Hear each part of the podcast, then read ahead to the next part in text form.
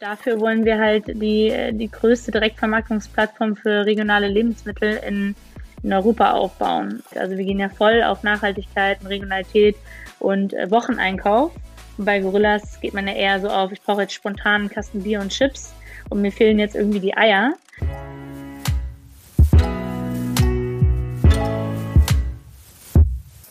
Hallo Eva.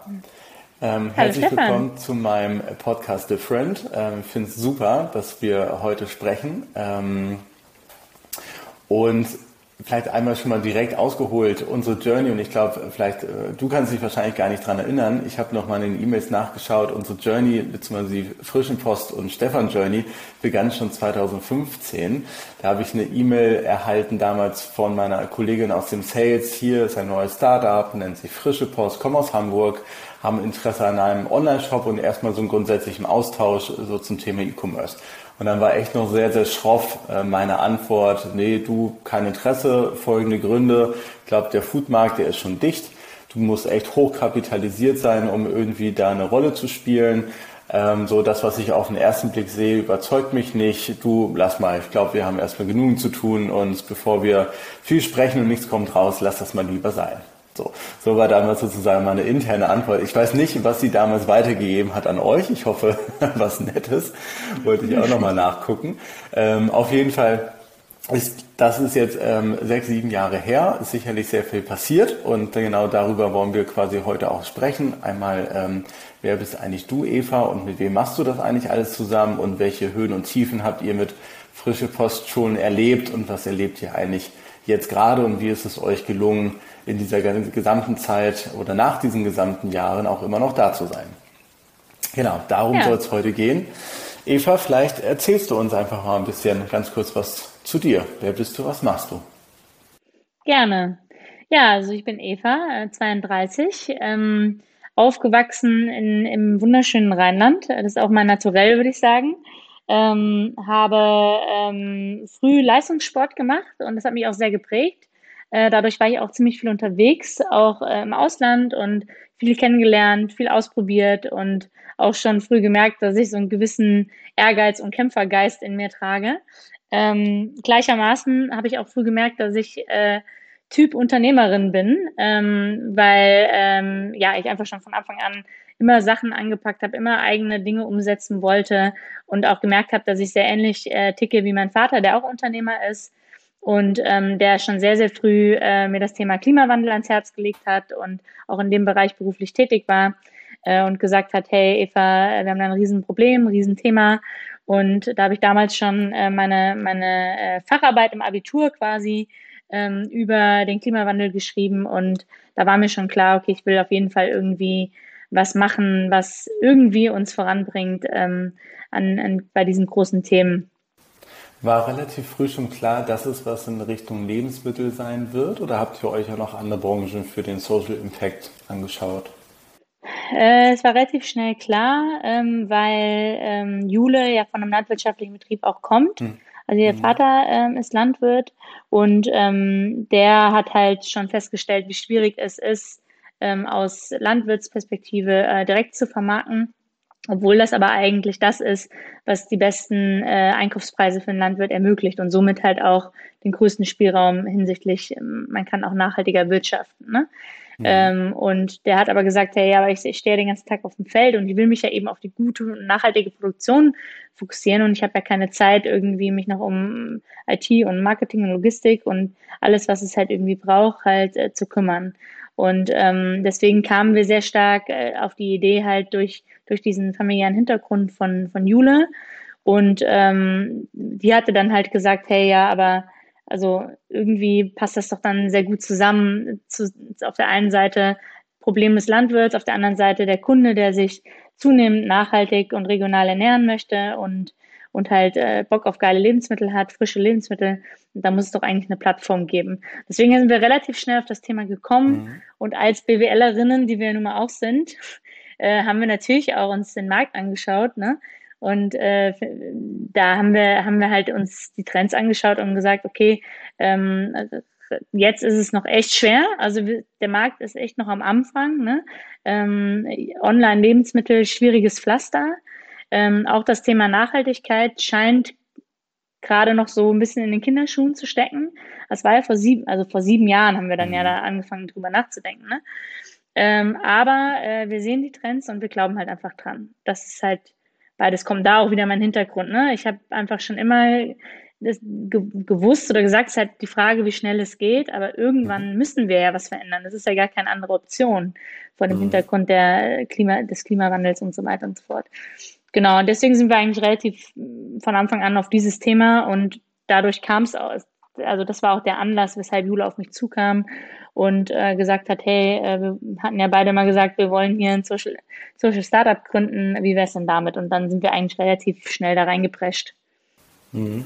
Ich finde gerade den Punkt mit dem, dass jetzt gerade auch dann der, der Landwirt an sich ja, für ihn ist es am sinnvollsten, wenn er direkt verkaufen würde. Das ist ja ein D2C-Ansatz, wie man heutzutage sagt, in, mhm. in Reinform. Und ich glaube, ähm, ganz stark an D2C in diversen Branchen, weil ich aber auch eher da aus der die Erfahrung gemacht habe, dass es auch ähm, äh, aus der Endkundenperspektive eigentlich auch das Sinnvollste ist. Also wenn, wenn du mich fragst, ich verstehe gar nicht, warum es mehrstufige Wertschöpfungsprozesse gibt oder Vertriebsketten, sagen wir mhm. jetzt mal so, weil ähm, wie kann ein, ein Produkthersteller ähm, oder dann eben ein, ein Landwirt ähm, eigentlich die besseren Produkte entwickeln, wenn er nie ein Kundenfeedback bekommt, sozusagen, oder nur irgendwann mhm. über so abgeschwächt. Ne? Und von daher finde ich das eigentlich sehr schön. Allgemein die Entwicklung, je weniger Zwischenstufen wir dort haben, so mehr wir da rausnehmen, desto mehr kommen wir eigentlich in den Zustand, der, der aus meiner Sicht der einzig sinnvolle auch ist. Also es ist eine sehr, sehr starke Schwarz-Weiß-Logik, aber. Und ich meine, die, die reichsten Unternehmer Deutschlands sind die, die Lebens im Lebensmitteleinzelhandel unterwegs sind. Und mhm. all das, was da an, an, an äh, Erlösen und, und an äh, Gewinnen äh, produziert wird, das soll man doch lieber in die nachhaltige und gute mhm. Produktion von Lebensmitteln stecken. Ne? Also mhm. das, das ist halt so die Idee. Absolut. Dann mal könntest du, gibt es verschiedene Stationen, die ihr durchlebt habt? Sagt ihr selber im Nachhinein, okay, in diesem Jahr gab es das oder wir haben eigentlich, kann man unser Unternehmen in fünf Phasen packen oder sowas oder mhm. das ist eine spannende Journey nach der anderen. Wie schaust du auf die letzten sieben Jahre zurück? Also ich würde sagen, die erste Phase war auf jeden Fall dieses Jule und ich machen alles äh, selber. Mhm. Also wir haben 2014 tatsächlich eine Testphase gemacht, einen Monat lang. Da haben wir ganz unkompliziert ähm, eine, GBR gegründet und äh, frei nach dem äh, Lean Startup Prinzip von A bis Z alles selber gemacht, also jede Rechnung geschrieben, jede Box gepackt, alles selber ausgeliefert und äh, jeden Kundenkontakt gehabt, ne? einfach um zu verstehen, ähm, ist das wirklich eine gute Idee, was wir hier planen? Ähm, ist der Markt wirklich da? Und was sind die Herausforderungen? Wie kann man das logistisch halt machen? Das war halt, also da, da haben wir so von gezerrt. Also es war, kann ich echt nur jedem äh, empfehlen, mhm. das so zu machen, weil man da halt so, so große Schritte gemacht hat und so viele Fragen sich automatisch geklärt haben. Ne? Das war wirklich ähm, extrem gut.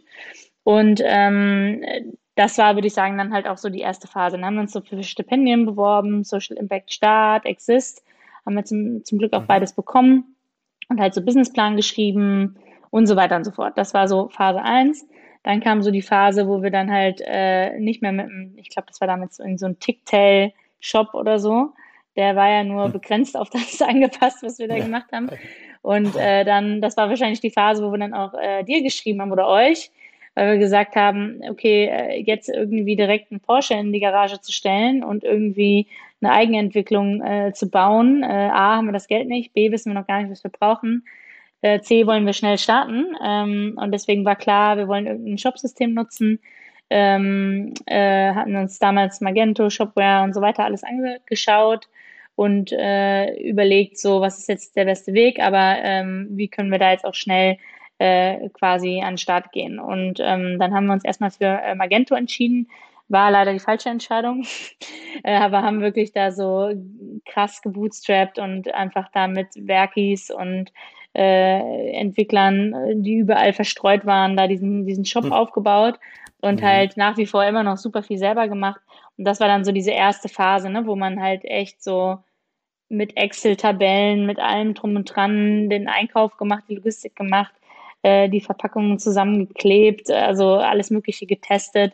Also so eine wahnsinnige ähm, Hands-on-Phase ne, ähm, war das dann. Und dann haben wir, ähm, gab es eine spannende Phase, wo wir äh, gemerkt haben, äh, ja, es, es ist wirklich ein schwieriger Markt, in dem wir da sind, weil Lebensmittel online ist einfach noch nicht so angekommen bei den Kunden. Ähm, und äh, der Hype für Nachhaltigkeit und äh, mhm. nachhaltige Produkte jetzt auch noch nicht so. Und deswegen sind wir dann auf das B2B-Thema erstmal gegangen. Also wir haben dann mhm hat sich, hat sich so ein bisschen so ergeben, aber wir haben dann schn sehr schnell den Ball aufgenommen, dass wir halt Firmenkunden beliefert haben, weil, und weil wir dann halt dadurch sehr, sehr, sehr viel stabiler und nachhaltiger wachsen konnten. Mhm. Und halt auch gesagt haben, am Ende ist ja auch egal, wohin wir den Apfel liefern oder äh, das Brot. Ähm, die Idee ist ja von der, vom, vom Land in die Stadt. So, ne? Also wir mhm. sind, wir sind die Brücke ohne Zwischenstufen. Das war dann sehr lange unser Fokus, ähm, tatsächlich bis Anfang letzten Jahres. Dann wissen wir alle, was passiert ist. Ähm, also wir haben weiter B2C gemacht, ne? Also nicht falsch mhm. verstehen. Wir haben immer die B2C-Marke, also die Marke aufgebaut mit den B2C-Geschäften, haben immer B2C weiter gemacht und auch den Shop dahingehend weiterentwickelt. Aber 80 Prozent unseres Umsatzes kam über B2B. Wer sind denn die ersten aus, ähm, also die ersten weiteren Kooperationen oder Regionen, die, mhm. mit denen ihr zusammenarbeitet? Also die erste äh, Region, ähm, in die wir gegangen sind, ist Rhein-Main. Also haben wir, da haben wir in Mainz gestartet, die sind jetzt aber auch in Wiesbaden, jetzt kommt bald Frankfurt dazu. Ähm, das ist quasi der erste Standort, letztes Jahr im April gestartet. Ähm, dann sind wir ähm, nach Berlin, dann sind wir nach München, dann sind wir nach Köln. Ähm, jetzt sind wir gerade äh, an weiß ich gerade, muss ich jetzt mit Jule absprechen, ob ich das überhaupt sagen darf, aber an zwei, drei weiteren Städten in Deutschland noch, noch dran. Ähm, also es geht tatsächlich auch sehr, sehr schnell. Ähm, und das ist ja auch das Spannende an, an dem, an dem äh, ja, Expansionsmodell, was wir jetzt da gewählt haben, ähm, dass, dass es einfach extrem gut skaliert, ähm, weil wir am Ende halt ähm, natürlich total supporten, aber Fundraising und Unternehmensaufbau, Lagersuche, äh, die Akquise von Landwirten, ähm, Akquise von Fahrern und so weiter und so fort passiert ja alles halt vor Ort von dem Team. Mhm. Und, ja. und äh, deswegen, äh, wir schaffen es teilweise innerhalb von acht Wochen halt ein, eine, eine, neue Stadt zu eröffnen äh, mit unseren Teams da und unseren Co-Foundern, ähm, weil wir da halt einfach jetzt mittlerweile A, natürlich eine gewisse Routine haben und auch sagen können, guck mal, so funktioniert's und hier ist unser digitales Handbuch und ähm, die Systeme sind jetzt auch alle so aufgebaut, dass das halt mit einem mhm. Klick funktioniert. Ähm, und ähm, ja, und die sind einfach wahnsinnig motiviert, ne? weil das halt einfach deren, deren Unternehmen ist, die da Unternehmer vor Ort sind und einfach was ganz anderes, als wenn wir das jetzt hier von hier aus steuern würden. Wie findet ihr denn diese Mitunternehmer und Mitunternehmerinnen? Über unser Netzwerk. Mhm. Ja, so klassische Bewerbung. Also man kann sich einfach immer bei uns bewerben. Ähm, und aber auch über unser Netzwerk sehr stark, ne? Ähm, dass wir dann ähm, ja einfach Leute auf uns zukommen und sagen, hey, ich habe davon gehört und ich kenne den, der euch kennt und ja, und deswegen habe ich Interesse. Und es ist ein ganz spannendes Profil, was wir da ansprechen, weil das sind halt die, die sagen, ich will unbedingt ähm, äh, genau in diesem Social Impact Bereich äh, tätig sein, Unternehmer oder Unternehmerin sein, aber ich äh, traue mich jetzt nicht oder ich habe jetzt äh, so jetzt irgendwie von komplett null zu starten, gerade vielleicht auch in dem Alter, in dem ich bin, weil das sind jetzt vielleicht jetzt auch nicht die 22, 23-Jährigen, sondern das sind ja eher so die 30, 35-Jährigen, vielleicht 40-Jährigen, die dann halt ähm, äh, zu uns kommen und die auch schon ordentliche Arbeitserfahrung haben und die dann sagen so, ich habe jetzt irgendwie Familie und jetzt irgendwie hier so bootstrappen und von Anfang an ist jetzt irgendwie nicht so meins, aber ich will halt trotzdem was eigenes machen und äh, ein eigenes Ding aufbauen und das ist dann halt genau so dieses, wir gehen in so eine Kerbe rein, die es sehr selten gibt, so als mhm. Jobprofil. Und äh, Unternehmer sein in einem bisschen abgeschwächt, sichereren Umfeld, als wie wenn ich jetzt von Null starte. Und dadurch finden wir halt extrem spannende Profile, halt auch hochkarätige Profile, ähm, wo wir selber überrascht waren, dass wir das, dass wir das schaffen, solche Leute für uns zu begeistern, ähm, die halt da wirklich teilweise, weiß ich nicht, 15 Jahre bei Amazon äh, das, das komplette Prime-Geschäft aufgebaut haben und so und die sagen dann so, ich will jetzt einfach was Sinnvolles machen, ich will mein eigener mhm. äh, Chef oder meine eigene Chefin sein und dann halt so einen Standort aufbauen. So, ne? Ähm, das ist schon richtig cool. Sehr cool. Wo steht denn frische Post, in, eine Klassikerfrage, wo steht denn frische Post in fünf oder zehn Jahren? Was ist eure große Vision? Ja, Wann ist der Social ist Impact genau auf dem Niveau, den ihr euch ähm, in der Uni überlegt habt? Ja, wir wollen halt, also wir, wir wollen halt echt bewussten Konsum zum neuen Standard machen. Das ist eigentlich so unsere Mission. Und, ähm, und dafür wollen wir halt die, die größte Direktvermarktungsplattform für regionale Lebensmittel in, in Europa aufbauen. Ähm, und das bedeutet konkret, sage ich jetzt mal in fünf Jahren, dass wir wahrscheinlich an bis zu 50, äh, bis zu 50 Städten aktiv sind. Äh, einfach die, die eher auch Städte, die Sinn machen, ne? also die jetzt nicht allzu klein sind oder die auch ein, die auch ein äh, Thema haben mit, mit guter Ernährung und Lebensmitteln. Da schauen wir uns natürlich auch immer die Begebenheiten vor Ort an. Mhm. Und ähm, ja, und da, äh, da sind wir dann hoffentlich an einem Punkt, wo wir sagen können, wir sind eine echte, ernstzunehmende Alternative zum zentralisierten, industrialisierten Lebensmitteleinzelhandel. Ne? Das, was ich am Anfang sagte, ne? sondern wir haben halt echt jetzt etwas geschaffen, was, was von der Größe und von der Wichtigkeit und, und von der Relevanz für, für unsere Zeit auch und für das, was, was Kunden suchen und was auch Land, Landwirte und Landwirtinnen suchen, ähm, dem total entspricht. Ne? Mhm. Klammert ihr, wie geht ihr um mit den ganzen ländlichen Regionen, die dazwischen sind? Also, wie du schon sagst, mhm. jetzt konzentriert euch auf die Städte, aber letztendlich liegt dazwischen ja noch eine ganze Menge. Ist das erstmal ausgeklammert, funktioniert da das Konstrukt nicht? Oder ist da die Abdeckung durch Hofläden und so weiter ist schon gegeben? Nee, es ist, das ist eher eine Frage von, äh, wir können halt nicht alles gleichzeitig machen, so, ne? Mhm. Äh, Thema Fokus, Fokus, Fokus war sowieso schon immer schwierig bei uns, weil wie ich eben erzählt habe, B2C, dann wieder B2B, dann wieder B2C. Mhm. Also so, wir haben zwar eine Plattform, die B2C und B2B gleichermaßen, also in der Logistik ist es überhaupt kein Unterschied, ob der Packer jetzt eine B2B oder B2C-Box packt oder ausliefert, da sind wir echt jetzt mittlerweile am Punkt, das merkt er gar nicht. Das ist mhm. kein Unterschied, aber trotzdem was immer ein Fokusthema auch. Oder so das Thema, wir haben jetzt, wir haben auch Rezeptboxen bei uns im Sortiment, wir haben auch eine Abo-Funktion und, und irgendwann muss man sich halt fragen, so, ja, man kann halt leider, es ist Fluch und Segen zugleich, man kann halt mit dem, was wir machen, gefühlt alles machen. Wir können auch jetzt anfangen, Kitas zu beliefern, Restaurants zu beliefern, haben wir auch natürlich schon gemacht und da machen wir auch immer noch. Und irgendwo muss man halt auch sagen, so äh, bis zu einem gewissen Punkt fokussieren wir uns jetzt auf eine bestimmte Sache. Und ähm, wir haben bei dem ländlichen Thema jetzt schon erste äh, Pilotprojekte laufen ähm, innerhalb der Stadt, um das halt schon mal in der Stadt zu testen. Ähm, so die klassischen Hub-and-Spoke-Systeme, wo wir sagen, ähm, es gibt kleine Verteilerzentren, wo wir hinliefern mit unseren E-Autos und wo dann ähm, nochmal fein verteilt wird mit äh, E-Lastenrädern. Ähm, und genauso kann man ja eben auch im ländlichen Bereich arbeiten, dass man sagt, äh, es gibt da halt bestimmte Hubs, wo hingeliefert wird mit einem größeren E-Fahrzeug, äh, Transporter und dann von dort wird dann nochmal filigraner ausgeliefert. Und das ist natürlich etwas, was wir, wo wir uns schon sehr, sehr viel mit beschäftigen, aber wo wir jetzt aufgrund von Thema Fokus uns jetzt einfach wir wollten uns jetzt erstmal auf die Stadt fokussieren. Mhm. Und da haben wir aber auch viele Ideen, ne? also im ländlichen Bereich dann auch zu sagen, so dieses Verteilerzentrum, warum soll da nicht gleichzeitig auch noch ein Smart Fridge stehen, ne? wo sich die, äh, die ähm, Bewohner dort auch spontan eine Milch rausholen können oder ein Joghurt, ähm, ohne dass mhm. da 24-7 jemand sitzen muss.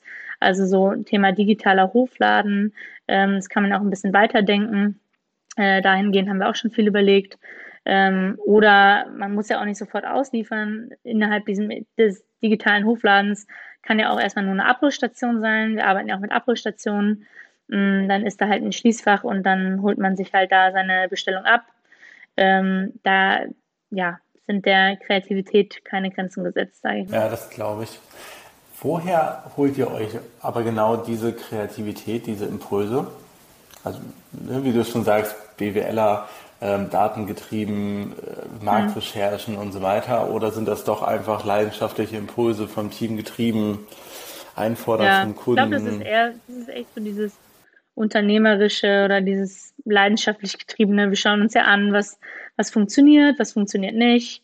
Kommen Abholstationen gut an bei uns, tun sie es nicht, was sind die Vorteile, äh, was sind unsere äh, Jobkosten oder Kostenbestellungen der Auslieferung bei einer Abholstation, bei einer Auslieferung. Ähm, und ja, und dann ist dann natürlich auch ein bisschen dieses Unternehmerische dabei. Also ich persönlich glaube halt einfach total dran, den ländlichen Bereich auf diese Weise zu erschließen, wie ich es eben, wie ich es eben gesagt habe, ne? dass man auch da wieder, wie ungefähr bei allem, was wir tun, äh, erstmal schrittweise vorgeht und das erstmal profitabel startet. Ja? Und wenn man dann eine kritische Kundenmasse hat, dann kann man immer noch ausliefern von diesem Verteiler-Hub aus. Ne? Und äh, so, so arbeiten wir zum Beispiel auch komplett ähm, mit unserem Auslieferungssystem, also das Tool, was wir gebaut haben, ähm, das darüber können wir steuern, über die Postleitzahlen und die Zeitfenster, die der Kunde ähm, eingibt ähm, oder wählt. Da können wir komplett die Profitabilität steuern in der letzten Meile, ne? weil wir dann dem Kunden sagen, guck mal hier, wähl doch das Zeitfenster ähm, 9 bis äh, 20 Uhr und dann kostet es halt eben nichts oder nur 1,50 Euro. Äh, und bei kleineren Zeitfenster kostet es natürlich mehr. Und wenn du weiter weg wohnst, kostet es auch mehr, aber du kannst ja auch abholen. Und lieferkostenfrei ist übrigens ab so und so viel Euro. Und ne, also das, wir können da halt, das hört sich jetzt kompliziert an. Der Kunde sieht da am Ende, der kriegt ja zum Beispiel gar nicht mit, dass er mit einer mhm. unterschiedlichen Postleitzahl unterschiedliche Sachen angezeigt kriegt. Ähm, aber ähm, wir, wir steuern halt über Bestellwert und über Zeitfensterwahl und so halt unsere Profitabilität total ne? und können dann zum Beispiel auch sagen, haben wir zum Beispiel in, in Mainz-Wiesbaden, also im Rhein-Main-Gebiet dann gemacht, da haben wir dann noch ein, erweitert in unserem Tool, dass man bestimmte Tage, also nur, also bestimmte Tage für bestimmte Postleitzahlen freischalten kann. Also dass man zum Beispiel sagen kann, nach Wiesbaden fahren wir halt nur am Donnerstag und an allen anderen Tagen fahren wir nach äh, Mainz, so für die Startphase Wiesbaden. Wenn man dann merkt, man hat genug Kunden in Wiesbaden, eine kritische Menge erreicht, dann macht man halt einfach noch weitere Tage in Wiesbaden. Und, und das ist halt, glaube ich, auch ein großer Unterschied, wie wir immer gearbeitet haben, immer sehr stark so, erstmal muss es irgendwie profitabel sein und dann kann man einen Schritt weiter denken und auch so Jetzt ist es einfach wirklich nicht mehr machbar mit Excel und mhm. die Fehler, die passieren und der Aufwand ist zu groß und jetzt müssen wir es wirklich in unser Tool einbauen, so, ne? Und jetzt mhm. brauchen wir dafür ein, äh, irgendwie eine, eine, technische Lösung.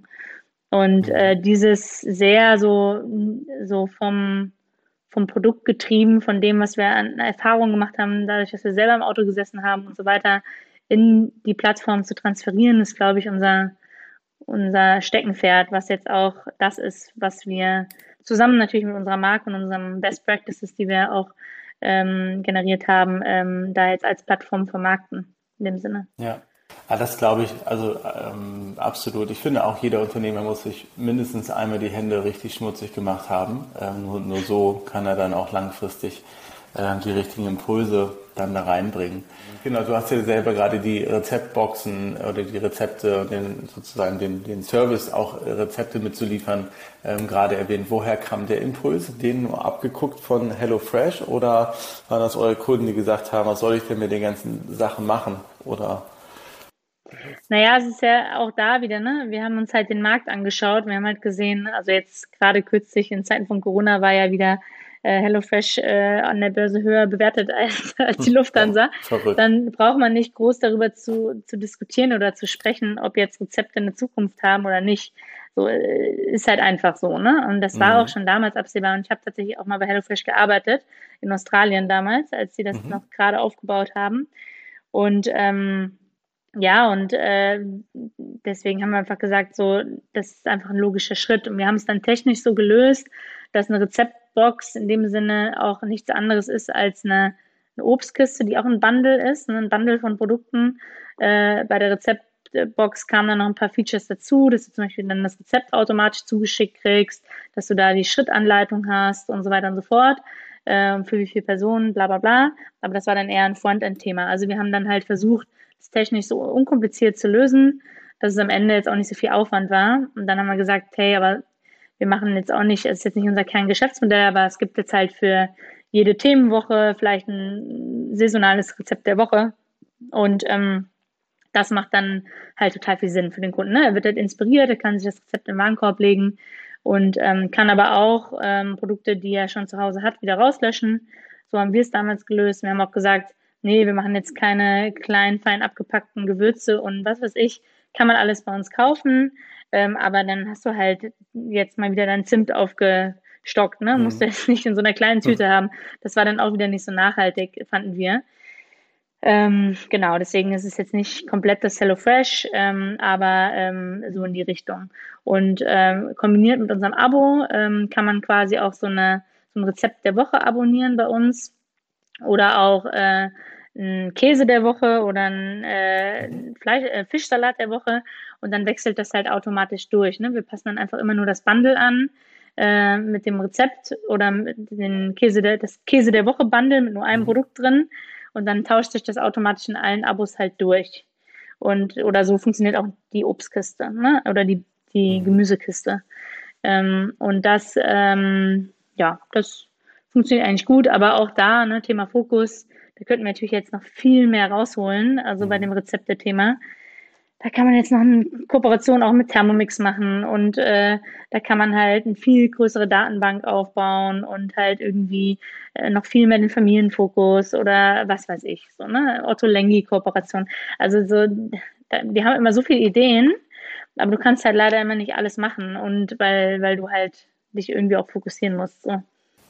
Woher kommt dieser starke Fokus auf den Fokus? Also gerade letztendlich irgendwo be beschränkt ihr euch ja damit sozusagen. Ne? Ist das euer Qualitätsansatz? Ist das ein Kapitalthema? Ist das halt einfach, ist das eure Art und Weise? Du hast, ja, du hast mir ja eben schon vor dem Podcast kurz erzählt, dass du Torben kennst. Ich glaube, wenn du, also unser CTO, wenn du Torben sagen würdest, dass unser Fokus auf Fokus ist, dann würde er dem stark widersprechen. also ich sage, also wir haben, wir haben, also es ist eher unser Problem, dass wir halt immer alles machen wollten, ja, und tausend Chancen gesehen haben und extreme Unternehmertypen sind. Ähm, und äh, dass wir uns eher bremsen müssen und dass wir wissen, dass es unser Problem ist. Und deswegen sage ich das halt immer mhm. sehr stark, ne? dass, wir, dass wir dann halt äh, da halt auch aufpassen müssen, weil aber ja, also es ist halt einfach nicht ineffizient. Es ist einfach nicht effizient, wenn, wenn das ganze Team halt immer so hin und her gerissen, jetzt müssen wir hier was für die Firmenkunden machen, jetzt für die Privatkunden, dann müssen wir irgendwie jetzt noch im Marketing neue Rezeptboxen bauen und gleichzeitig wollen wir irgendwie einen tollen Newsletter rausschicken.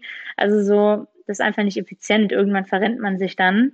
Und also ich persönlich bin schon absolut der Überzeugung, dass es immer gut ist, sich auf Dinge zu fokussieren und da extrem stark zu sein und immer besser zu werden und ähm, auch die Ausdauer zu haben, da dran zu bleiben und es weiter zu verbessern und dann ist man irgendwann wahrscheinlich wirklich der Beste oder die, die Beste mhm. in dem Bereich. Aber das ist halt, wenn du, wenn du es halt anders machst äh, und halt immer alles machen willst und alles gleichzeitig, dann kannst du dich halt auch verzetteln. Es kann aber auch zum gewissen Grad Vorteile haben. Ne? Ich habe eben von den Synergien B2C, B2B gesprochen, also so, wie wichtig Abholstationen auch für unser Marketing waren. Also es ist, ist halt, es ist ein ständiges, immer wieder Abwägen, ähm, durchrechnen, durchkalkulieren. Hat sich das jetzt gelohnt? Hat sich das nicht gelohnt? Macht das Sinn? Oder macht das keinen Sinn? Und dabei halt auch sämtliche Sunkosts äh, berücksichtigen und Mitarbeiter, die dann doch irgendwie wieder rausgerissen werden.